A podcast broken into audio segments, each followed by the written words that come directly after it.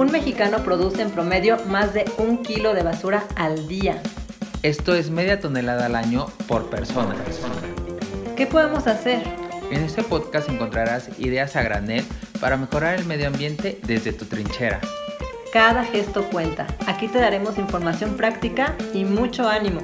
Compartiremos experiencias de nuestro camino hacia una vida sin basura. Habrá opiniones de expertos en temas ecológicos. Resolveremos tus dudas y te acompañaremos a concretar tus intenciones de disminuir tu impacto ambiental y el de toda tu familia. Comencemos hoy. Hola, ¿cómo están podcaster? Aquí estamos con Pau, michoacana de nacimiento, madre, esposa, hija y luchadora incansable del medio ambiente y además consultora Zero Waste. ¡Bravo, Pau! Oh, pensé que ibas a decir mamá luchona. También, Lo cual también, también. aplica. Pues sí, aquí estamos nuevamente con nuestro mercadólogo querido y más consentido, Rigo Bustos, Rigo.bustos. Este, él, que ya saben que está ahora en un nuevo proyecto. Si nos escucharon en el, en el podcast pasado, saben de qué se trata. Si no, pongan mucha atención porque en algunos podcasts nos va a ir contando poco a poco. Y tenemos hoy a una invitada eh, muy especial. Ahorita les vamos a contar muy bien qué es lo que está haciendo, por qué la invitamos este, y por qué estamos acampando aquí en su casa. Sí. Perdón. El día de hoy vamos a tocar temas un poco económicos, bueno, muy económicos, y vamos a hablar de temas muy especiales, o sea, como la teoría del decrecimiento, desarrollo sustentable. Ambos temas están relacionados con temas y acciones estratégicas para el bien del planeta. Y estos temas pues van como muy de la mano con el Producto Interno Bruto de los países, renta per cápita, todas esas cosas que creo que la mayoría de las personas no conocemos tanto. Pero en esta ocasión tenemos aquí a dos expertas en el tema que nos van a hablar un poco de esto. Y otra persona que no es tan experta que les va a bajar un poco para que las personas que, que sea el grueso de la población que eh, utilizamos como los términos más coloquiales podamos entender así para que yo entienda y ustedes también Sí. puedan entender junto no conmigo. se nos vayan a dormir. Vamos a hablar de economía y todo, desarrollo sustentable. Bueno, al- escuelas de pensamiento y todo esto, pero el objetivo es que sepamos en- dentro de todo nuestro sistema económico, este, político y todo, que cuando se habla de, de medio ambiente, ¿qué se dice? ¿Cuáles teorías hay? Este, ¿Qué es lo que defienden? Y también qué pensamos cada uno de nosotros de todo esto que existe, porque cada quien desde su trinchera pues va a defender lo que más le conviene, ¿no? Entonces, este, pongan mucha atención. Rigo Sí. nos va a detener si nos clavamos demasiado. Porque algunos podrían pensar, ah, sí, economía lineal, economía circular. No, Ya, eso ya lo abarcamos. eso ya. Ahora ya vamos a ser un poco más intensos, entonces ya teoría del decrecimiento, desarrollo sustentable, que también hablamos ya un poco de la sustentabilidad con, con Christagram en un podcast anterior que les ha gustado mucho. Hoy ya vamos a ponernos un poco más, más eh, Intensos. intensos.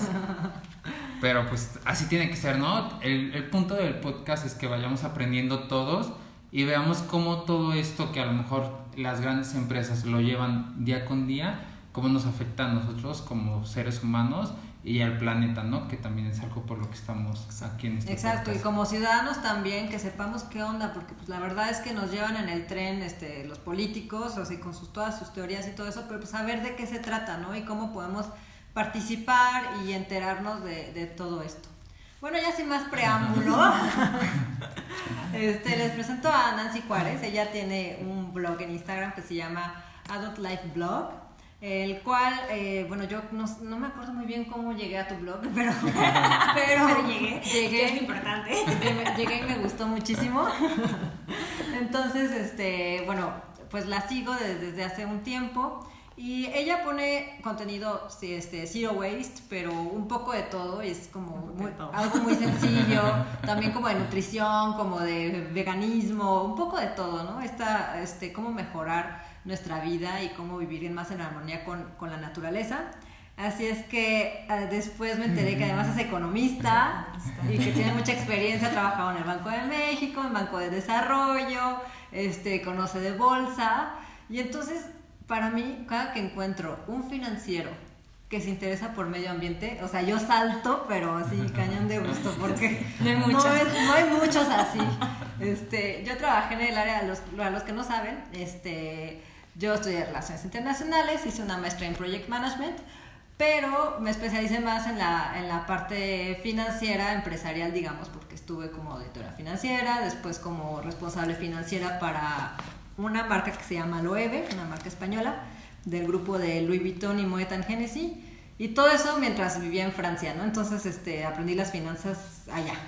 Y, y pues, para mi pesar, pues veía que el medio ambiente pues era ni siquiera accesorio, o sea, era como una palabra que pasaba por, por ahí de vez en cuando.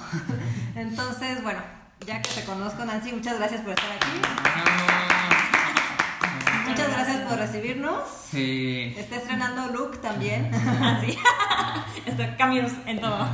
Un poco de cambios de todo. No, pues muchas gracias por, por invitarme. Perdón que no tengo ni dónde nos sentemos, literalmente. si, subimos un video a YouTube, que próximamente tenemos eso pensado, pues van a ver todo el set.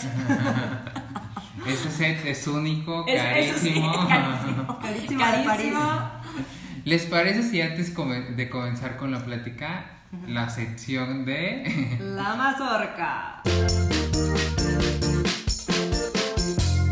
En esta ocasión, lo que, la noticia que les traemos es justo de una empresa que, que tiene poco tiempo en el mundo, pero ha tenido un gran auge, y es Airbnb. Airbnb está patrocinando un proyecto, el cual eh, se llama Antarctic Sabbatical, y este proyecto de qué va es está apoyando a un grupo de a una científica que su nombre es Christy Jones Williams y a cinco personas. a ver que Pau nos, nos, repita el nombre ya que a Jessie, a la Jessie, la Jessie. y el punto es que esta científico, la científica vaya con estas cinco personas a la Antártida para estudiar cómo pueden ayudar a, este sistema, a este ecosistema para toda la invasión del plástico. Mm. Entonces, está súper padre que empresas como Airbnb se estén sumando a proyectos como estos y estén apostándole pues una gran cantidad de su dinero para, para el medio ambiente, ¿no? a lo mejor desde el punto de vista económico no sé qué tan bueno sea. Pero desde el punto desde el punto desde el punto de vista del medio ambiente creo que es, una iniciativa muy buena. Y creo que más empresas se deberían de sumar a esto no y, ya si es greenwashing o no es greenwashing el punto es que están haciendo algo por, por contribuir al medio ambiente pues muy bien muchas gracias por la mazorca bravo Ahora sí, comencemos. ¿Ya la vamos a dejar hablar o no? Para que escuchen la voz de Nancy. A ver, ya, Nancy, ¿nos puedes decir algo? puedes decir algo?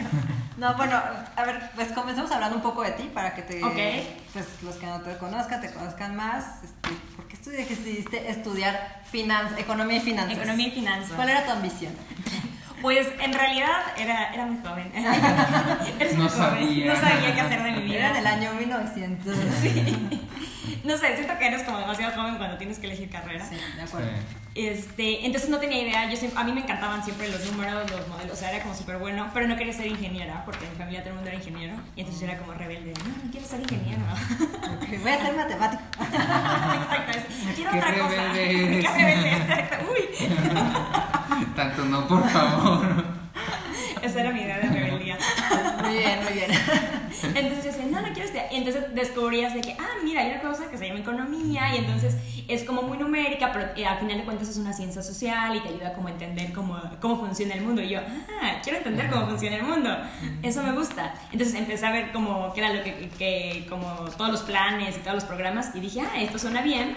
Y había una que era mezclado, que era, normalmente cuando estudias economía, al final, en los últimos semestres te tienes que especializar, ya sea como políticas públicas, este, gobierno o finanzas, o sea, bien. Entonces, esta ya era ya como, obligatoriamente te ibas hacia finanzas. Ah, ok. Entonces yo dije, ah, súper bien, finanzas, Veamos qué tal. Va, money, money. Exacto, suena a que quiero saber de finanzas. Suena que es algo que debería de saber. Sí, creo que es un tema que deberían de darnos así a todos. Sí, de acuerdo. Aunque no estudiáramos nada que ver, o sea, hasta un doctor, un dentista, cualquier Claro. persona tendría que saber de Sí, debería estar como dentro de lo básico, así de Sí. que nos expliquen un poquito. Pagar el SAT. Sí, cómo pagas tus impuestos. Sí, yo digo que. Es que sí, o sea, esas cosas- Esas cosas que te enseñan en la prepa, así, no sé, ya sé que. ¿Pero qué me sirve saber filosofía si nunca me enseñaron a pagar mis impuestos? Sí, Después caña. ahí estamos como, como Luis Contratando Miguel. Qué buena referencia. sí, para que vean que, que sí veo Netflix. Bueno, y entonces dijiste, voy a estudiar finanzas. Voy a ¿Y te gustó? O sea, me gustó, la verdad, sí. O sea, empiezas a entender, porque creo que sí es una forma diferente de pensar, que, y que por eso a veces como que suena súper raro cuando toman ciertas decisiones como a nivel gubernamental, como a nivel macro de país, como que dices, ¿por qué están haciendo eso? Sí. Y entonces ya después como que empiezas, ahí es como que empiezas a entender de, ah, mira, claro, más o menos tiene sentido, esto pasa así, como que si no, no lo entiendes. Entonces me gustó mucho porque lo entiendes y al final es una forma de modelar como numéricamente cómo se comporta la gente. Ok, sí, sí. Entonces es súper difícil porque al final nunca, nunca se cumplen los modelos. Sí.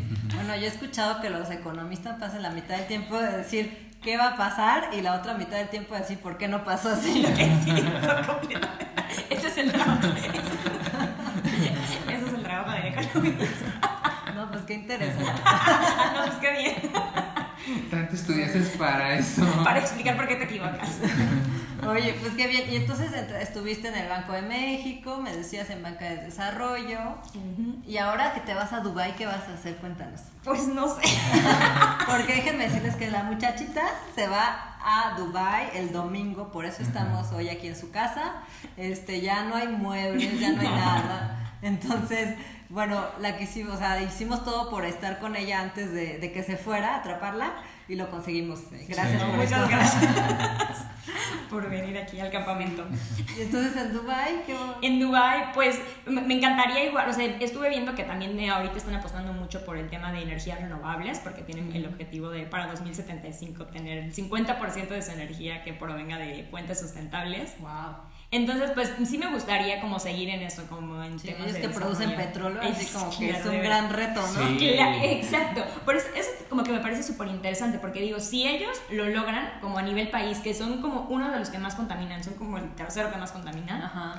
si ellos lo logran, es como, "Cu- cualquiera podemos lograrlo, cualquier país puede hacerlo, porque si ellos ya pueden, Ya cuando estés allá nos cuentas si crees que son verdaderas intenciones O no. o, o te da el feeling de que nomás ahí para, para estar en la agenda. ok. Oye, pues popularidad. sí. ¿Y, es, y el Zero Waste cómo lo encontraste? O sea, ¿cómo lo integraste? Bueno, lo que pasó fue que yo me fui de intercambio mientras estaba estudiando a Canadá. Ok. Ok. Entonces, ahí todo el mundo, era- o sea, era 2012 y ya todo el mundo era muy verde. o sea, todo aquí, eh, todo aquí ni existía. Había muchas cosas que yo nunca había escuchado y ella ya era como, sí, hay que ser vegano. Nunca había escuchado que, que era un vegano. Yo creía que solo existían los vegetarianos. Yo así de que, ¿y no son lo mismo? Oye, sí, ¿no? De verdad es que el, el- término de veganismo, la verdad es que es popular en México hace muy poquito. Muy poco, Sí. sí. Ahí yo como que fue que lo eh, y empecé como a ver todo lo que ellos hacían. Yo allá fue donde tomé clases de economía ambiental porque ellos están como muy enfocados en eso. Eh, justo estuve en Vancouver, que en ese momento era como la ciudad más sustentable. Ok. Entonces eh, estaba muy padre como ver todas las políticas que ellos estaban implementando como a nivel económico, a nivel macro, para evitar que se consuman todos sus recursos. Entonces estaba súper padre y como que ahí me empecé a interesar, ¿no? Entonces ya regresé a México y como que lo empecé a incorporar un poco, poco a poco, así que, ah, sí, mira, sí hay que reciclar. Pero siempre empiezas como, crees que así de que ya, eso es todo, esa es la solución. Sí, ya, ya terminé. Ya, listo, ahora sí, seguiré consumiendo un montón de cosas. Sí, sí, sí. Como que no Aquí. te das cuenta. Y fue apenas hace como un año, año y medio tal vez. Yo empecé más bien por el tema de la alimentación. Ok. Este, mi papá le dio artritis y empecé como que a leer muchísimo de, de eso, así que como, y hay muchas este, que te dicen que con la dieta antiinflamatoria puedes solucionarlo, entonces empecé a meterme como que a ver todo el tema de salud, y entonces llegué así como de que, ah, bueno, veganismo, pero entonces también todos los tóxicos, o sea, todo lo que tiene, lo que, con lo que limpias, los cosméticos, tu shampoo, todo, tiene cosas que te inflaman. Y yo así, ah, así como descubrimiento de, ah, cabrón. todo de mí. sí. Entonces fue así como empecé a ir como a cosas más naturales y como que eso te va llevando a, al zero waste porque es como, ok, al final lo que te hace bien a ti vienen cosas que son buenas para el ambiente, ¿no? Porque es como, ah, es natural, ah, mira, y fíjate que vienen en empaques que se regresan. Y, ay, ¿por qué vienen empaques que se regresan? Ah, claro, sí, porque, o sea, como que no te habías puesto a pensar eso, ¿no? Así, O usar shampoo sólido, que es natural. Ok, pero ¿y por qué sólido? Sí. Ah, porque mira que las botellas. Ah, ¿Y qué es esa dieta antiinflamatoria famosa? pues se supone que hay algunos eh, alimentos que nos inflaman mucho. El principalmente es la carne, las carnes rojas, que son muy mm. inflamatorias a nivel celular. O sea, estos te hablan como a nivel celular. Se va, hay algunas cosas que vamos comiendo y se va inflamando tu cuerpo. Entonces tú tienes, se supone, sistemas que depuran eso, o sea, que logran depurar pero el problema es que en el mundo que ya vivimos ahorita, todo el tiempo le estamos metiendo todas esas cosas inflamatorias, ¿no? Así como que cientos de azúcares, grasas trans, procesados, contaminación, eh, tu crema, todo, todo tiene tóxicos. Entonces no le da tiempo a tu cuerpo de desinflamarse y se supone que por eso empiezan a generar muchas enfermedades. Uy, qué interesante. Pues es algo que le pasa al planeta mismo, ¿no? No puede metabolizar todo lo que le está durando. Justo estaba pensando lo mismo, o sea, lo mismo que está pasando en nuestro cuerpo con todas las cosas que estamos consumiendo hoy en día, es lo mismo que está pasando en el, planeta, con tanta basura que estamos produciendo. Exacto. Oh, wow. Ok, y entonces ya viste lo de la, este, esta dieta antiinflamatoria, te relacionaste más con el zero waste. Y así, y de pronto ya ahora sí, ya todo, así que no, y ahora no, la ropa también ya, a, partir de ahí fue como que... Eres una radical, Oye, pues está, está muy bien, o sea, que fuiste ahí poco a poco y te, como que tu familia te fue acompañando, o tu, tu círculo cercano, social, no tanto, o sea, ahorita como que ya, ya no sé, ya aceptaron que soy rara.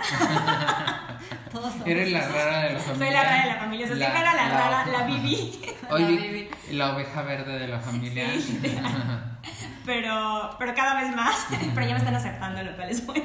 Muy bien. Porque sí, al principio era como no, pero ¿por qué, ¿por qué haces eso? ¿no? Y decía, no, mira, mamá. Y al principio también quieres convencer a todo el mundo. Así que, no, mamá, ¿qué crees? Ya no uses shampoo. Y fíjate que el cloro es súper malo y ya no hagas. Y mi mamá como de que, ay, sí, sí, sí, mijita. Error típico. Llevo toda la vida haciendo esto, ¿por qué lo voy a cambiar ahora? Lo padre estuvo que mi papá fue con un doctor este, y que justo le dijo lo mismo que yo les había dicho. Se hubieran ahorrado la factura del doctor. Yo, ah, se los digo yo y no me hacen caso. Pero eso en todas las familias pasa. O sea, hasta que se los dice un desconocido, sí. ya, ya hacen caso. Bueno, hacemos caso. Ah, y este y luego bueno estudiaste economía ambiental en Canadá y, y ahora sí va la pregunta del podcast ¿tú crees que el desarrollo sustentable existe Sí. ¿Posible? bueno, es posible, es, posible. Yo creo que por definición, o sea, el desarrollo tiene que ser sustentable. O sea, por definición, para que haya desarrollo, tiene que ser, se tiene que preservar en todo a lo largo del tiempo. Se lo puede seguir haciendo. O sea, porque en economía hay como dos conceptos separados, que yo creo que no deberían estar separados, pero bueno, no están, que es crecimiento económico y de hecho hay modelos separados de crecimiento, que es lo que todos conocemos, así que el PIB y cuánto crecemos, la inflación, es lo que todo el mundo conoce. Lo que nos enseñan a todos en la escuela. Exacto. como si te acordaras, Rigo. Oye, estudié. Y luego está la parte de desarrollo económico, que desarrollo económico te habla más sobre bienestar que te dice, ok, que la gente tenga bienestar, o sea, no solamente es como el tamaño de tu economía, sino cómo está distribuido, que toda tu población este, tenga acceso como a ciertos servicios, entonces, y eso tiene que hacer a lo largo del tiempo, lo tienes que poder conservar durante todo el tiempo. Sí. Entonces tú no puedes tener desarrollo si te acabas todos tus recursos y después pues ya no lo puedes sostener en el tiempo. Entonces, para que haya desarrollo económico, yo creo que necesariamente tiene que ser sustentable. ¿Tú cómo definirías justamente desarrollo sustentable? ¿Cómo lo definiría? Sí, o qué es lo que tú entiendes. Si te dicen desarrollo sustentable, ¿a ti qué es lo que se te viene a la mente? Pues sería más como un estado, o sea, una economía en la que hay cierto nivel de bienestar para todos los ciudadanos o para toda la gente que vive ahí, sin eh, que sea sostenible en el tiempo, que lo puedan mantener indefinidamente. Por- o sea, justo de lo que yo estudié, hablaba justo de eso, ¿no? De que no, podemos, no puede haber un desarrollo sustentable si, justo lo que comentábamos eh, en el podcast y nuestras prácticas, ¿no? De, eh, estás en las empresas, ¿no? Tienes un objetivo y a mí que me ha tocado trabajar muchas veces en, en la parte comercial, entonces siempre es de, el objetivo este año es 100, el siguiente año son 150 y así cada año, ¿no? Entonces, los recursos, ¿qué pasa? Que te los terminas, ¿no? Entonces, ¿qué va a pasar? Que como vamos hoy en día, el día de mañana, lo que comentan, ya no va a haber recursos naturales, entonces ya no va a haber como forma de desarrollarnos. Claro. Exacto, yo que he estado en empresa, más bien desde el lado de la empresa, como dice Rigo, siempre es objetivos de crecimiento, siempre van para arriba, para arriba, para Sí. arriba, para arriba. Y no hay forma de que sea diferente, ¿no? Porque inclusive si tú fueras un empresario, pues lo que quieres es crecer. Ahora, ¿cuál es el límite? Porque tenemos empresas globales, así que con cifras de crecimiento impresionantes, pero por experiencia personal, nunca hay presupuesto para aumentos salariales, para Sí. proyectos Claro. sociales, para... y entonces es ahí donde hay una incongruencia, pero que las empresas son bastante hábiles para manejar esto, ¿no? O sea, como es que estamos financiando el crecimiento, es que estamos financiando Sí, tal estamos cosa. apostando para ese proyecto que en cinco años nos va a traer lo Claro. mejor del mundo, entonces por eso no hay ahorita aumento de sueldo. Sí, pero cuando, proye- pero cuando presentan a inversionistas o cuando presentan, ¿sabes? Al, sí, al- a inversionistas, es, miren cómo estamos creciendo, chorros, chorros, Claro. chorros. Cuando presentan a los, em- a los empleados es como, estamos creciendo, estamos súper bien, pónganse la camiseta. Este, Oye, ¿me aumentas mi, pre- mi salario? No. Este, no. No, para eso no hay dinero. Tienes que vender el doble y ya hablamos de Exacto, eso. luego hablamos. Bueno, esa es la realidad de las empresas, ¿no? En, en muchas que no tengan, bueno, que no integren pues principios este, de sociales, ¿no? O Sí. sea, como de repartición de utilidades y bueno, cosas así que podrían hacer. En Francia es una ley la repartición de utilidades a partir de 50 empleados. Tienes, si tu empresa es mayor de 50 empleados, ya tienes que hacer un reparto de utilidades. Y si lo aplican, porque por ejemplo, aquí en México es de ley Porque también. hay una ley también. Y Pero hacen mil cosas. Pero y- resulta que tienen pérdida. Sí, y- Contable. Y, a veces te dan tus utilidades de 200 pesos. Ay, las utilidades de este año ya te llegaron 200 pesos. o resulta que tienen muchas empresas de 49 empleados. Claro, o que hacen repatriación de utilidades, o sea, la matriz en... En quién sabe dónde. En quién sabe sí, o sea, tienen ya muchas estrategias para evadir eh, la ley, ¿no? Sí. Eh, pero, pero bueno, entonces lo que nos damos cuenta es que el desarrollo como tal no está bien integrado, ¿no? En, nuestro, en nuestra mente, en nuestro, en nuestro bagaje cultural, digamos, porque desarrollo pues es crecer, crecer, crecer, crecer y no, te- no sabemos que va más allá del crecimiento, ¿no? Por Sí. eso han surgido detractores del desarrollo sustentable que dicen que si hay desarrollo, no, no puede ser sustentable porque el desarrollo implica crecimiento. Y al crecer, crecer, crecer, pues te acaban los recursos. Hay una teoría que es la que este, platicábamos con Rigo que se llama la teoría del decrecimiento, que lo que dice es eh, no, o sea, no sigas creciendo tan rápido, que no sea, este, bájale a tus objetivos, bájale a tus metas de ventas, o sea, como baja, hay que alen- alentizar un poco el- este crecimiento porque ni siquiera lo podemos asimilar, ¿no? Entonces, a mí no me gustaba nada el, el nombre de teoría de crecimiento porque pues, te hace pensar que vas para atrás. Sí. Claro. Entonces, creo Ahí que es, es un como- nombre un poco desafortunado. Es como una mala portada, ¿no? De un Sí, libro. exacto. La neta ni te quieres meter ahí, ¿no? No quieres descubrir. Sí, Así, imagino que un empresario, o sea, le hablas de eso y en ese momento casi te cierra la puerta. Claro. O sea, no- incluso no me imagino como un presidente llegando y diciendo, o, o como un candidato así que yo quiero que en el país haya teoría del decrecimiento. Mis objetivos son Sí, de ya me crecer. imagino. Sí, mi objetivo es que la economía caiga portadas, tanto. Sí. Sí, sí, sí. La, la verdad es que es un nombre muy desafortunado, creo yo, pero los invito a que lean un poquito porque hay algo interesante en todo esto, que es el consumo. Y entonces, ¿qué es el consumo? Es, este, consumimos, consumimos, consumimos porque es- vivimos en esta teoría de crecimiento, o sea, bueno, como en esta dinámica más bien de crecimiento, Sí. y, eh, y que nos sentimos agotados por el tanto consumo, ¿no? ¿Y por qué agotados de tanto consumo? Número uno, porque creemos que tenemos muchísimas necesidades de absolutamente todo, entonces trabajamos muchísimo para obtener todo eso que creemos que necesitamos y además cuando la, la empresa en la que trabajamos nos exige muchísimo para, para seguir produciendo, ¿no? para ser sumamente productivos. Entonces es un ritmo agotador, agotador completamente. Y en la teoría del decrecimiento te dice, tal vez no necesitas todo eso, tal vez tampoco, si no necesitas todo eso, no tendrías que trabajar tantísimas horas. La empresa no te tendría que explotar porque pues, sus objetivos son alcanzables este, sin tanto explotar a los empleados. Y entonces todos ganamos porque nos sentimos mejor. Entonces es lo que se me hizo interesante de esta teoría, que me gustaría que, bueno, pues invitarlos simplemente a que leyeran un poquito de esto, solamente para saber de qué se trata, y tal vez inspirarnos en este rollo de que desacelerarnos en la vida, nada más. Sí, como todo, ¿no? O sea, tiene que ser de una forma controlada y progresiva la producción. Ah. no, pero, pero, o sea, tiene todo el sentido que, como todo, ¿no? Debe ser controlado. No va a decir que al día siguiente ustedes vayan a la empresa donde trabajan y le digan a la persona de finanzas o a su jefe, ¿sabes qué? Que escuché en el podcast de Díaz Agranel que la teoría del decrecimiento es lo de hoy. Y como yo soy super cero, güey, yo quiero que hagamos eso. O sea, no se trata de eso como todo, debe de haber un plan. Y para eso están nuestras amigas economistas y financieras que nos ayudarán a eso.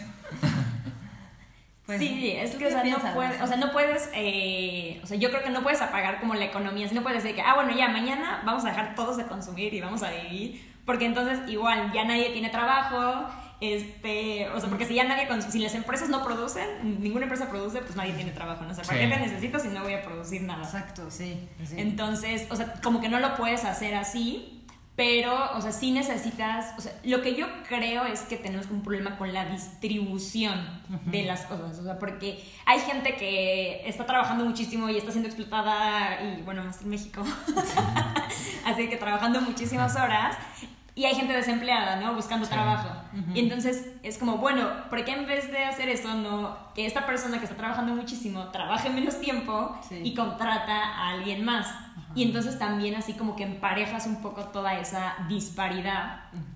Sí, sí, sí. Hace, yo me acuerdo que hace algunos años, pero ya como más de 10, tal vez 15 años. ¿Cuántos años tienes, Pau? Sí, todo el mundo se pregunta eso porque luego Pau siempre cuenta como de que viví 8 años en Francia, luego hice esto y esto otro y todo. Tengo o 53. ¿Cuántos años tienes, Pau?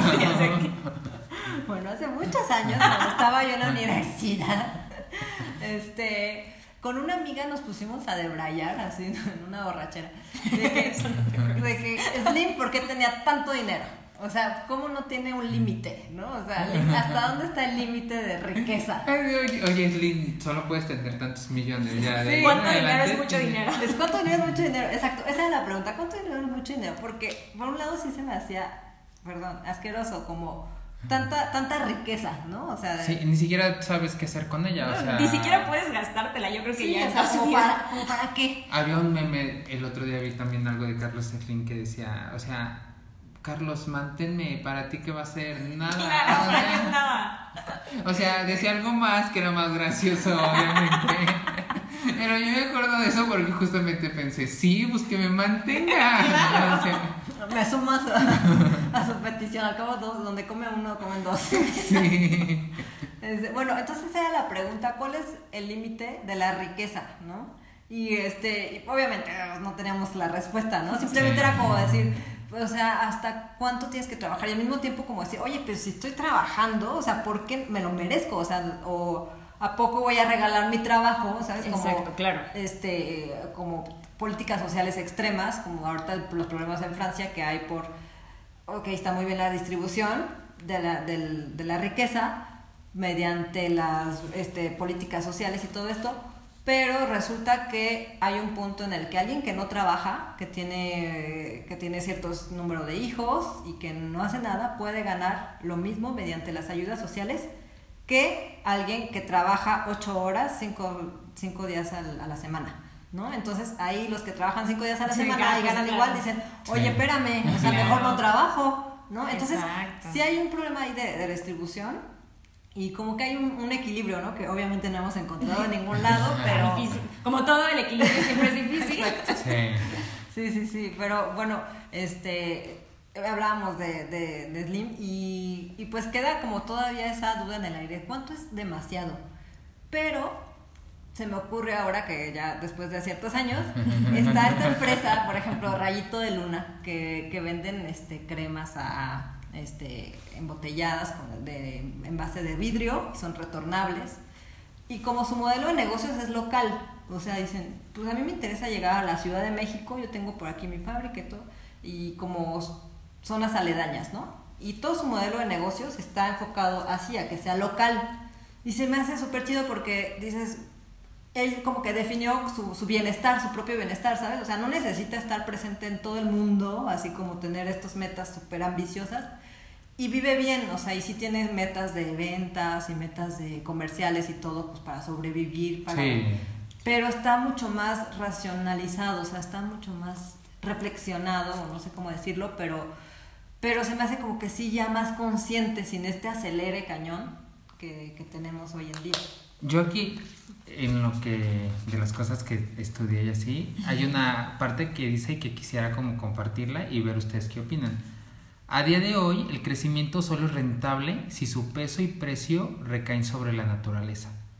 Las generaciones futuras, las condiciones de trabajo de los asalariados y, de forma especial, sobre los países del sur. ¿Ustedes qué opinan? ¿Se los vuelvo a leer? Ay, ¿Me lo repito, por favor? No, pues es que sí es un buen punto, porque justamente es lo que pasa. Al final, que de hecho yo hablé un poquito de esto, que hay también como un tema de que algo que se conoce como las externalidades. El problema que tenemos con los recursos económicos, eh, con los recursos naturales, justamente es eso, es muy difícil, no tienen un precio. O sea, el hecho de que tengas acceso a aire limpio, no le puedes poner un precio, no te dicen, oye, te cobro tanto porque te, por tener aire limpio, o por tener un bosque cerca, o todas esas, como no tienen un precio, es como, no está incorporado en la economía. La economía como funciona actualmente es como todo precio. Entonces, al final, tu precio lo incorporamos y ya. Entonces, todo lo que les cuesta producirlo, lo incorporan ahí. El problema con los recursos naturales es eso, que no tienen un precio. O sea, como no hay un precio, ah, pues no me cuesta. Y es gratis. Entonces, si es gratis, perfecto, hay que explotarlo, porque no cuesta pero al final sí tiene un, o sea, al final eso sí va a tener un costo. Sí, sí, sí. Ya lo estamos empezando a ver. Y, ahora lo que lo, me recuerdas a esta este, escuela de la economía circular que se llama Natural Capitalism o capitalismo natural, que podría parecer que es la contraparte del decrecimiento, ¿no? Porque el decrecimiento suena como que a medio marxista, medio comunista, no sé, como que puede sonar algo así. Y natural capitalismo como, como la justificación del capitalismo, ¿no? Pero ya cuando se meten en, en, en este capitalismo natural, lo que dice es que hay que ver los recursos naturales como activos, como si fuera una empresa, así todo el planeta como si fuera una empresa, y los recursos naturales son nuestros activos. Entonces, tontamente nos, nos estamos acabando nuestro propio, nuestro propio capital, ¿no? O sea, lo estamos acabando. Y entonces, en un modelo de negocios, digamos que fuera planetario, este, tendríamos que ser mucho más inteligentes y no solamente no acabárnoslo, sino que este, preservarlo, ¿no? O sea, hacerlo más rico para que, pues, para que funcionara mejor este modelo. Entonces también si les interesa el mundo de la empresa y de capitalismo, bueno, este como el modelo de negocio, este, pues podrían también leer este esta escuela que se llama capitalismo natural, que es también lo que nos dice Nancy, que, que tienen un precio, que está ahí, aunque no nos le pongan ahí el tag de... Exacto, no nos lo ponen en precio, pero al final sí, a la larga lo vamos a pagar porque que te enfermas más, que si las especies empiezan a extinguir, que si ya no vas a tener aire limpio, al final en algún momento lo vamos a pagar o alguien lo va a pagar, que justamente es eso, al final lo que estamos haciendo ahorita es, ah, pues que alguien más lo pague, que no sea yo. Y además pensamos tontamente, que es caro ser responsable con el planeta, ¿no? O sea, que nos va a costar muchísimo dinero y que pues para qué. Pero déjenme decirles que Nancy tiene un post bien interesante en su blog sobre cómo es más barato ser responsable con el planeta. A ver si nos platicas un poquito de ese post. Sí, sí, sí. Aprovechando. Es que, bueno, justamente está ahí lo que se llaman los gastos hormiga, que es básicamente es estos gastos, que de hecho justamente la mercadotecnia, eh, lo han de haber inventado, tú debes saber más de eso, que es esta parte de que cómo hacernos que compremos más cosas sin que lo pensemos. O sea, que lo Sí. compremos sin pensar. Simplemente, ah, pues ya está ahí, lo compro. Y entonces, a eso es lo que son estos gastos hormiga. O sea, simplemente es, vamos a, a un Oxxo y, ah, pues está esto aquí, lo compramos, lo compramos, lo compramos. Y al final son como pequeñas cantidades, por eso son como hormiga, gastos hormigas. Son como bien chiquititos y se te va yendo el dinero. Te los va llevando las hormiguitas y después dices, ay, ¿por qué no tengo dinero? Y si te das cuenta en qué estás gastando tu dinero, pues te vas a dar cuenta que gran parte está ahí. Sí. Cosas que ni necesitamos. Nada, y que contaminan muchísimo, porque la mayoría de todas estas cosas tienen empaques que ni se pueden reciclar, ya, ni- ya no hablemos como empaques sustentables, o sea, ni siquiera reciclables, este, que están hechos de una manera poco ética o de explotación o que utiliz- están acabando con los recursos naturales. Exacto. Entonces, si dejas de consumir todo eso, si dejas de hacer estos gastos hormiga, pues te vas a ahorrar mucho. Tan sencillo como eso, o sea, Sí. sí, lo que dice así que, o sea, compramos sin pensar, ¿no? Pero ya cuando estás en esto de zero waste, pues como no quieres contaminar, empiezas a ver el paquete. el- Sí. Exacto. Oye, finalmente, ¿por qué lo estoy comprando? O sea, ya, mejor no. Mejor no, exacto. Ya, Para evitarte hasta la reciclada, de Sí. separarlo y todo, no, pues mejor Me voy a tener compro. que guardar esto y luego a ver a dónde lo llevo. Y si se reciclará, empiezas a ver como ya de qué está hecho, así que, híjole, no, este tipo de plástico, no sé si se recicla. Exacto. Entonces, para quitarte los problemas, mejor ya no lo compres. Exacto. Dices, no, pues mejor no, me voy a comprar otra Ahí es cosa". donde yo digo que somos Team Fodongo. Porque por flojera ya no compramos, pero está bien. O sea, mientras sea Zero Waste, Team Fodongo. está- Pero sí, al final somos más team no fodongo. Porque también pienso que la mayoría de personas cuando llegamos como a ese punto, luego lo que hacemos es justamente sabemos, ay, voy a estar tanto tiempo fuera de mi casa. Entonces terminas echando la manzana, terminas echando cosas en tu mochila o qué sé yo, para en lugar de comprar las papitas, ay, ya traigo la manzana. Ah, sí, hasta como terminamos, Claro, es que ya te hasta preparas. terminamos siendo más sanos. Es que, es que exacto, eso es lo que siempre digo. Al final, todo lo que.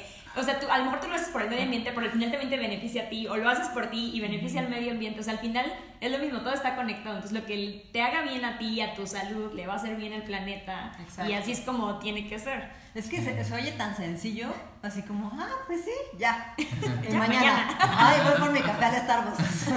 no, o sea, ya es como que se nos olvida, está cañón, Sí. está cañón. Lo que les decimos, ¿no? Desde el primer podcast que hemos hecho es que al final podemos comenzar poco a poco para que no se nos haga tan abrumador de un inicio de, ay, mañana debo de llevarme el termo, debo de llevarme mi fruta, debo de llevarme mi topper, debo de llevarme esto y, o sea, siento que comenzar de un día para otro todo va a estar cañón. Pero, pero si cambiamos poco a poco, es- eh, nuestra misma conciencia nos va a estar exigiendo. ¿Y ahora qué vas a hacer? ¿Y ahora qué vas a hacer? Sí, y se te empieza a hacer hábito, como que empiezas uno por uno, así que este, este, este. Sí. Y Oye, vas- ¿y tú crees, o sea, tú que trabajaste en, en estas instituciones tan importantes, ¿tú crees que ellos integren un poco el, medio ambiente? O sea, como el personal, así con la gente con la que trabajabas, ¿crees que sí tienen cierta conciencia este, medioambiental o, o, o que hayan estudiado desarrollo sustentable? Si es como que... Yo siento que no tanto, lo que a mí me pasó mucho, y más como trabajando en banca de, de desarrollo, por ejemplo, en banca de desarrollo tenemos, o sea, e- es una parte para dar un financiamiento, tienes que pasar por todos los filtros de este, ambientales y sociales, ¿no? Entonces, a fuerzas tienes que cumplir, pero al final se limita como, ah, bueno, está cumpliendo la regulación. Sí. Perfecto, cumple toda su regulación, ok. No tiene ninguna multa, tiene a todos sus trabajadores inscritos en el IMSS, todo, check, check, check, check, listo. Y ya, ¿no? Es como, porque eso es lo que sabemos, porque y al mismo tiempo también como a nivel empresa es difícil, porque dices, ok, yo sé que a lo mejor ese no es un proyecto tan bueno, pero está cumpliendo con toda la ley. ¿Cómo le digo que no? ¿No? Entonces también como a nivel empresa dice, ok, ¿y por qué le digo que no? Necesito como una, o algo que me ayude, o sea, como tener dientes para decirle no. Ajá, exacto. Entonces, Sí, sí, sí. o sea, como por los dos lados está complicado, pero lo que yo veía es como que la mayoría de la gente como que lo tenía separado. Decía como, ah, sí, perfecto, sí, tenemos que exigirle eso al proyecto y tiene que tener esto, esto y esto. Y mientras tanto comiendo esos chilaquiles en Unicel, ¿no? Sí, está cañón. o sea, como que no lo relacionan en esa parte así de que, a ver, si tú le estás exigiendo esto a una empresa y le estás pidiendo que la empresa no esté contaminando y, tiene- y le estás vigilando que si no está en una zona de aves, o, o sea, le estás, es lo mismo, y después tú vienes y contaminas. Exacto, sí. O sea, como que no, Pero- no lo conectan. Pero está cañón porque en todos estos que empezaron con el movimiento Zero Waste, por ejemplo, hay uno, una familia francesa que, es este, que escribió este, un libro, bueno, de, de Zero Waste y todo, y ellos son este, ecologistas, o sea, uno es ecólogo y el otro, y, la esposa no me acuerdo qué, estudió, pero también está relacionado con medio ambiente y su trabajo estaba así y siempre decían que como que sentían que hacían ya todo, o sea, trabajaban en proyectos este, verdes, eh, andaban en bicicleta y pues ya qué más podían hacer, ¿no? Y ya después cuando se dieron cuenta de todo lo que consumían y lo que contaminaban, decían, o sea, ni al caso. Claro, no o sea, está completamente desconectado. Yo, yo que me dedico ahora a dar asesorías a casas, a veces como que le comentaba a Rigo, como que menosprecian un poco, ¿sabes? Así como decir, o sea, tú estudiaste, tú hiciste una maestría y tal, tal, y estás yendo a las casas a separar su basura. Pero me parece tan importante porque eso es lo que puede limitar tu, tu, moral o tu forma de comportarte, no solamente en tu casa, sino la educación de tus hijos, en tu lugar de trabajo, vas a impactar no solamente este, tus 80 metros cuadrados en los que vives, sino, ¿sabes? Este, las mamás van y hablan con la directora de la escuela, oiga, es que aquí no me reciben los, no me reciben los reciclables, este, ya no hay que traer forrados los útiles, ¿sabes? Y entonces empieza a hacer un impacto, creo que más profundo que incluso una, no sé, una política de una empresa, por ejemplo, que aplica a sus empleados. Siento que es mucho más importante lo de las casas claro. que, este, que todo lo demás, la verdad. Como, como todo, ¿no? O sea, al final siempre decimos que la educación comienza en casa, ¿no? Y lo que haces en tu casa lo vas a replicar en tu trabajo, en tu, con tus amigos, a cualquier lugar que vayas, lo vas a replicar.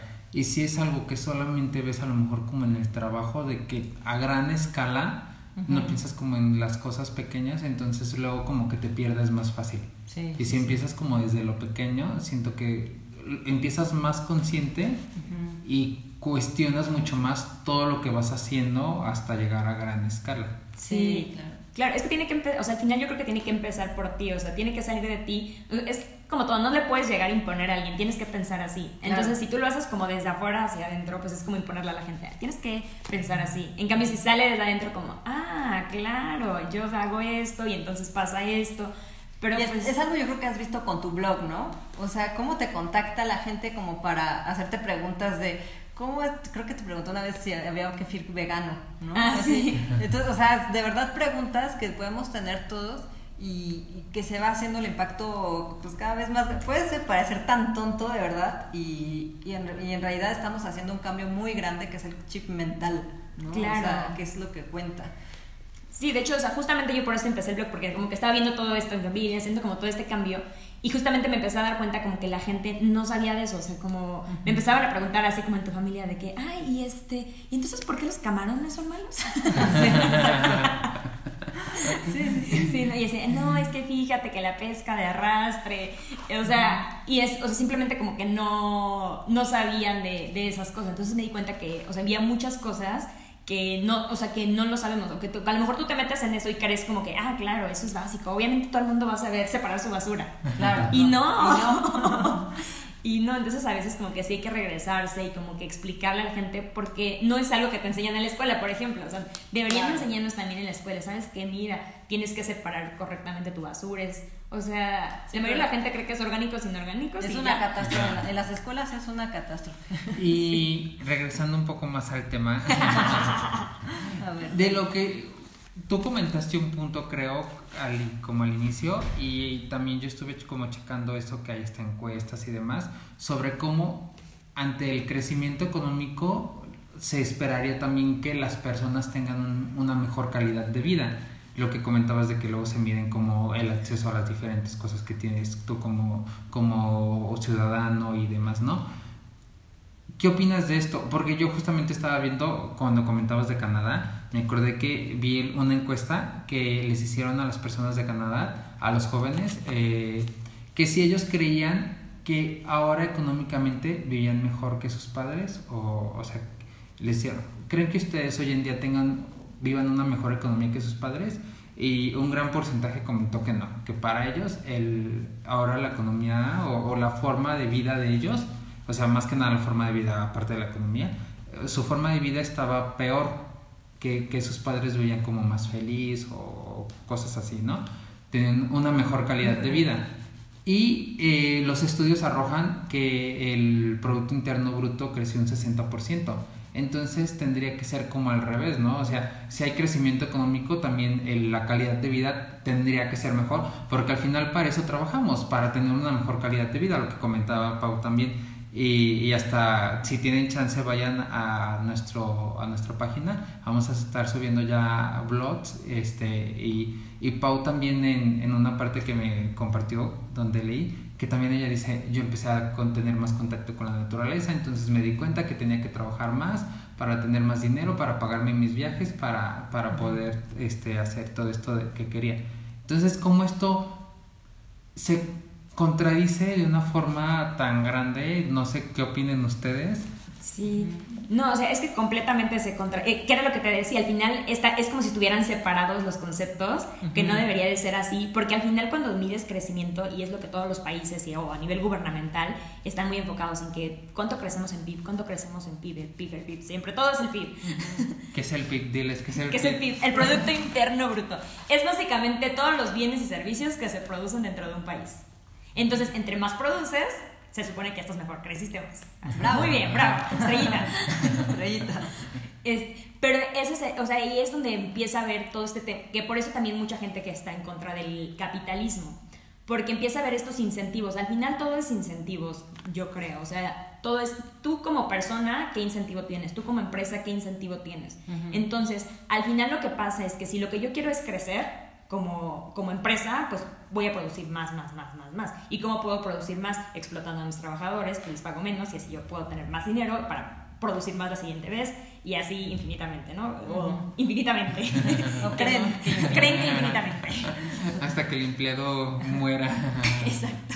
Hasta que el planeta no Hasta que el planeta muera. Sí. sí. Sí. sí. pero al final es eso, no estamos, la mayoría de los países no está midiendo el desarrollo que por ejemplo, que eso a lo mejor habría más con el coeficiente de Gini, como medir justamente esta parte de la desigualdad entre el que el más gana contra el que menos gana, cómo está esa disparidad y ahí es donde veríamos el desarrollo. Sí. Entonces, si nosotros o como ya sea como personas o a nivel gubernamental no hacemos algo para conectar eso, como para decir, ok, sí está bien, tienes que crecer, pero siempre y cuando mantengas esta proporción de desarrollo, ¿no?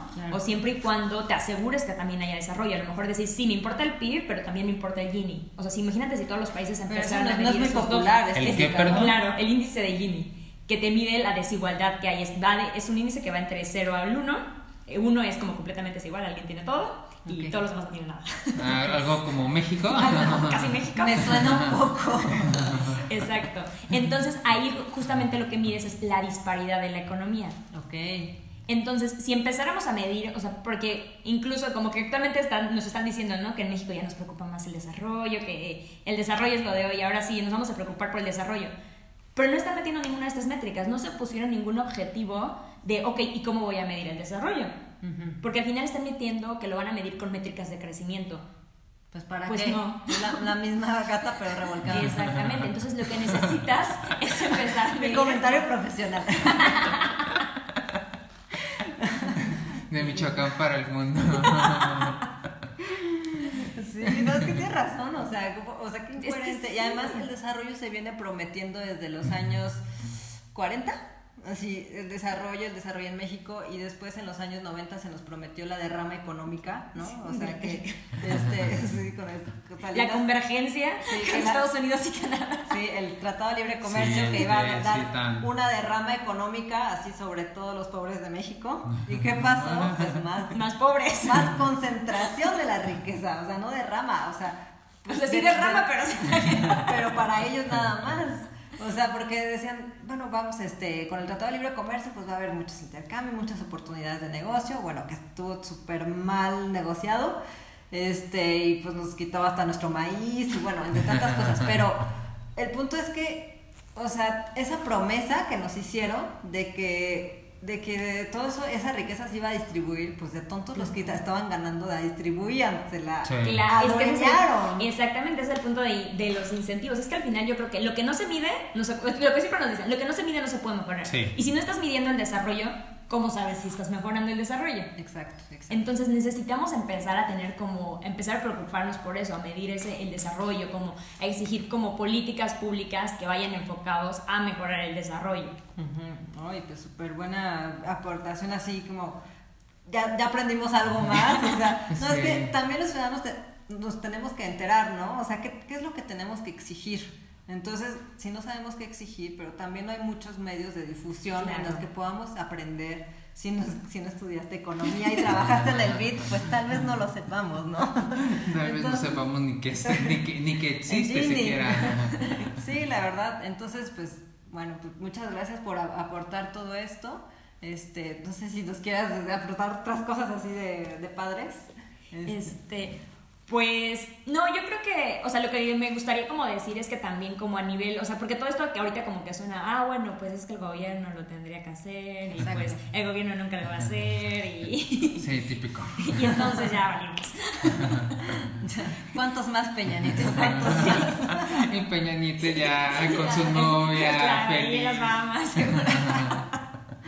Sí, entonces Sí. responsabilidad compartida. ¿no? Exactamente, o sea, al final también, o sea, a nivel, o sea, el punto es que a nivel persona también podemos hacer esto, o sea, al final la economía se puede mover de los dos lados, o por el lado de la oferta o por el lado de la demanda. Entonces, pues nosotros no podemos mover la oferta, bueno, a menos que alguien nos esté escuchando el dueño de una gran empresa, También los pequeños empresarios. pequeños empresarios pueden empezar, claro, pero No hay que discriminar. hay que discriminar a todos, todos. Sí. Todos los que nos escuchan, ¿eh? Todos, todos son importantes. Sí. Pero por el lado de la demanda también, y siento que está padre porque justamente esto se ha empezado a ver, o sea, como que cada vez eh, la- las empresas están empezando a interesar más por esto, y porque no es porque digan, ay, somos bien buena onda, y vamos a empezar a preocuparnos por el medio ambiente, no, empezaron a ver que a la gente o sus consumidores les preocupaba eso, y entonces empiezan a mover, y entonces, y es lo mismo, como si el gobierno empieza a ver que a todo el país le empieza a preocupar eso, pues va a empezar a hacer políticas lo de va a poner en, su en sus En- propuestas de, de candidatura. Exacto, para todo, porque claro, porque lo que le interesa es jalar gente. ¿Qué es lo que está pasando ahora con la economía circular? Que ya empieza a haber cada vez más propuestas de gobierno, bueno, de candidatos y de gobiernos en torno a la economía circular porque pues este o se suben al tren o no están, ¿no? Exacto. Entonces, igual con las empresas que están empezando a este a meter eh, eh, estrategias de economía circular porque ya están viendo que si no el usuario se va a ir a su tienda granel. Claro. y gracias, este, grande empresa, o sea, no quiero todos tus químicos horribles, entonces, este, ellos tienen que alcanzarnos ahora. Exacto, entonces ese es el punto, que también a nivel persona, o sea, como una sola persona podemos empezar a ver esto, podemos empezar a cuestionarnos de dónde viene, cómo se está produciendo, por qué. Y creo que algo como súper importante que siempre digo y suena un poco mal, pero es real, que es siempre ponte a pensar que cada vez, o sea, porque a todos nos gusta como pagar todo súper barato. Así, Sí. sí, hay que pagarlo barato. Eso es lo mejor. Pero ponte a pensar que para que tú lo puedas comprar en ese precio, le tuvieron que pagar menos a alguien para hacer eso. Exacto. Entonces, Todas sus playeras de 50 pesos que vienen de Bangladesh. que a alguien le tuvieron que pagar mucho menos por hacer eso. Sí, Y- ¿cuánto gana una persona por hacer eso? Claro. Bueno, se nos acabó el tiempo. El horno. No, entonces sí, como que para empezarnos a cuestionar nosotros mismos esto y empezar a ver. Sí, sí, sí. Y, este, y, y lo que me encanta es que, bueno, los que nos oyen en Ideas a Granet son muy críticos y la verdad es que nos comparten a veces sus, sus puntos de vista respecto a lo que compartimos aquí en el podcast. Entonces seguro va a haber muchas reacciones respecto a lo que hemos comentado porque es un tema un poco polémico, creo yo, ¿no? Sí. Están los que no anarquistas totalmente y tal, que el anarquismo también tiene sus, sus no sé, sus bondades, creo yo, pero, sí, eh, pero, o sea, claro, todo siempre estudiado y todo. Y también, Controlado, controlado. controlado, controlado. No se vayan a ir a las calles. Este, No, ahorita con las situaciones que están. no, no, no, pero lo que quiero decir es que hay de todo, ¿no? Hay, Sí. este, entonces, quien esté en contra y a favor del capitalismo, del comunismo y todo esto, pero creo que lo más interesante es generar diálogo, este, conocimiento y pues ver que no casarnos con una sola teoría, ¿no? Eso es lo que yo creo. No es como que, mm, o bueno, al menos hasta ahora yo no me he encontrado ninguna que esté completamente bien y que yo diría, claro, esa es como la vamos. solución y ya con eso. No, o sea, como que cada una, o sea, cuando las estudias, cuando las dices, ah, claro, esta tiene este punto, es un buen punto, y esta otra, ah, claro, ese también es un buen punto. Claro. Entonces, como que también aprender como a conciliar eso y ver, ok, ¿y ahora qué podemos aplicar? Exacto, de todo, aplicar como lo mejor, porque recordemos que las teorías las hacen personas, ¿no? Entonces, pues nadie va a tener este, la verdad absoluta, pero sí pueden, podemos aportar mucho con todas las escuelas y todo el pensamiento que hay. Sí, lo importante como siempre creo que es informarnos, ver qué podemos rescatar de cada, de cada cosa, cada situación, cada teoría y aplicarla a lo que, lo que mejor nos parezca, que nos convenga tanto a nosotros como a las personas que nos rodea y al planeta. Claro. No, no hay que ser injustos, sino hay que pensar en un bien común para que se pueda ejecutar, ¿no? Pues creo que sería todo del tema. Ahora hay que pasar a las secciones que ya tenemos aquí. Venga, venga, las secciones, señores. Y la primera es la red. La recomendación de hoy está a cargo de Nancy Juárez. No, pues yo les quiero recomendar justamente que lean un poquito más sobre economía ambiental, que también, o sea, digamos que sería como otra teoría tal vez, o como, estos más bien son como modelos económicos, pero que nos hablan de cómo incorporar el medio ambiente o cómo podríamos hacer. Incluso hay como ya países que lo han aplicado, como en Canadá, o como todo esto de los bonos de carbono, que ya está muy generalizado, pues surgió de, de esta parte. Entonces creo que está súper interesante para que veamos cómo sí se puede tener una economía y este, e incorporar el medio ambiente entonces, este se llama Environmental Economics and Elementary Introduction, es de Kerry Turner. Entonces, está así como muy simple, como que te explica muy bien, trae muchos modelos, pero explicados como muy fácilmente. Entonces, está, está muy padre para ver. Muy bien. Le vamos, a, poner a, estudiar. Le vamos a decir a Nancy que nos pase como la imagen del libro o algo para compartirla y, la pueden encontrar más fácil. Muy bien. Ahora la última sección que es esto, no. Y lo que vamos a recomendar hoy es una cosa es no ser consumistas. O sea, creo que es de lo que más podemos rescatar de Es en lo que estamos de acuerdo. Exacto. Es lo que todas las teorías están de acuerdo. Bájenle a su consumo, chavos. Sí, porque al final, ¿cuántas cosas consumimos hoy en día? O sea, creo que hemos si algo se ha, se ha repetido perdón, durante el podcast es justo esto de consumir, consumir, consumir, que también es lo que hace que las empresas tengan sus, sus crecimientos y todo. O sea, al final nosotros somos los que ocasionamos o los que damos ese resultado. Entonces, una es no consumir y la otra era no juzgar. Paul nos decía, lo importante también es no juzgar, no juzgar como la teoría del decrecimiento, porque si escuchamos justamente lo que decíamos, ¿no? Escuchamos de crecimiento, que vamos a pensar? No. Estar, como más abiertos a aprender un poco de todo, ¿no? Porque no, solamente nos vamos a enriquecer, entonces no casarnos como con una teoría, como lo decíamos, sino estar abiertas a todas porque vamos a encontrar respuestas y la información que nos conviene en, seguramente en alguna de ellas, ¿no? Sí. Y pues nada, esto ha sido todo por hoy, amigos. Estuvo súper a gusto la conversación. Sí. En así, muy cómodo. No necesitamos de absolutamente nada. Muy congruentes con el, con el capítulo de hoy. Sí, cero consumismo, el suelo. Entonces, muchísimas gracias, Nancy, por recibirnos en tu casa. Que te vaya súper bien en Dubai este, pues seguirás con tu blog, me imagino. Sí, sí, sí, voy a seguir con el blog. Ahí también les estaré poniendo a ver qué tal con Dubai, si logran su objetivo, qué a ver, están haciendo. ¿Cómo aplica, ¿cómo aplica todo lo de Zero Waste, Nancy, ahora que se va de. a ver si hay también. Es más, síganla, o sea, síganla. Bueno, con, cuando salga este podcast ya ella va a estar allá. pero igual estaría bien si puedes y si hay material que a lo mejor pusieras como en destacar las historias como algo que hiciste para irte de viaje, como cómo estuviste con eh, repartiendo tus cosas, o sea, la dinámica que seguiste estaría padre para que las personas que ya se te dejo trabajo aquí. Y nos haces un video y nos haces una story con todo y así. Sí estamos subiendo como algunas cosas ahorita porque justo lo que hice fue eso como una venta de garage. Así que sí sí sí pues lo que te sirva porque pues no me lo puedo llevar. Sí justo o sea yo vi historias de eso entonces por eso pues ya lo tienen nada más es de que le ponga ahí ahí que lo guarde ya Si quieres compartirnos tu Instagram, ¿cómo te pueden encontrar? Sí, sí, sí. está como Adulting Life Blog, así. Adulting Life Blog. Y yo soy Pau Zero Waste en Instagram, ya saben. Y Paleta Blog en Facebook. Y yo, rigo.bustos en Instagram. Y las redes de Ideas a Granel, que es www.ideasagranel.com, la página web. Y el Instagram y en Facebook, arroba Ideas a Granel. Compártanos todo lo que piensan sobre todo este de Braille del día de hoy. Exacto, cuéntanos más teorías. Ahí vamos a, vamos a etiquetar a Nancy para que la sigan ustedes, como dice, está adulting. Entonces ya la, le dan follow y ya para que sigan todo lo que está haciendo y cómo aplica esto del Zero Waste desde Dubai. Desde Dubai, a ver qué me encuentro por Dubai. Yeah. Digo, sí hay o no hay. Muchas gracias, Nancy. Gracias, Gracias Pau.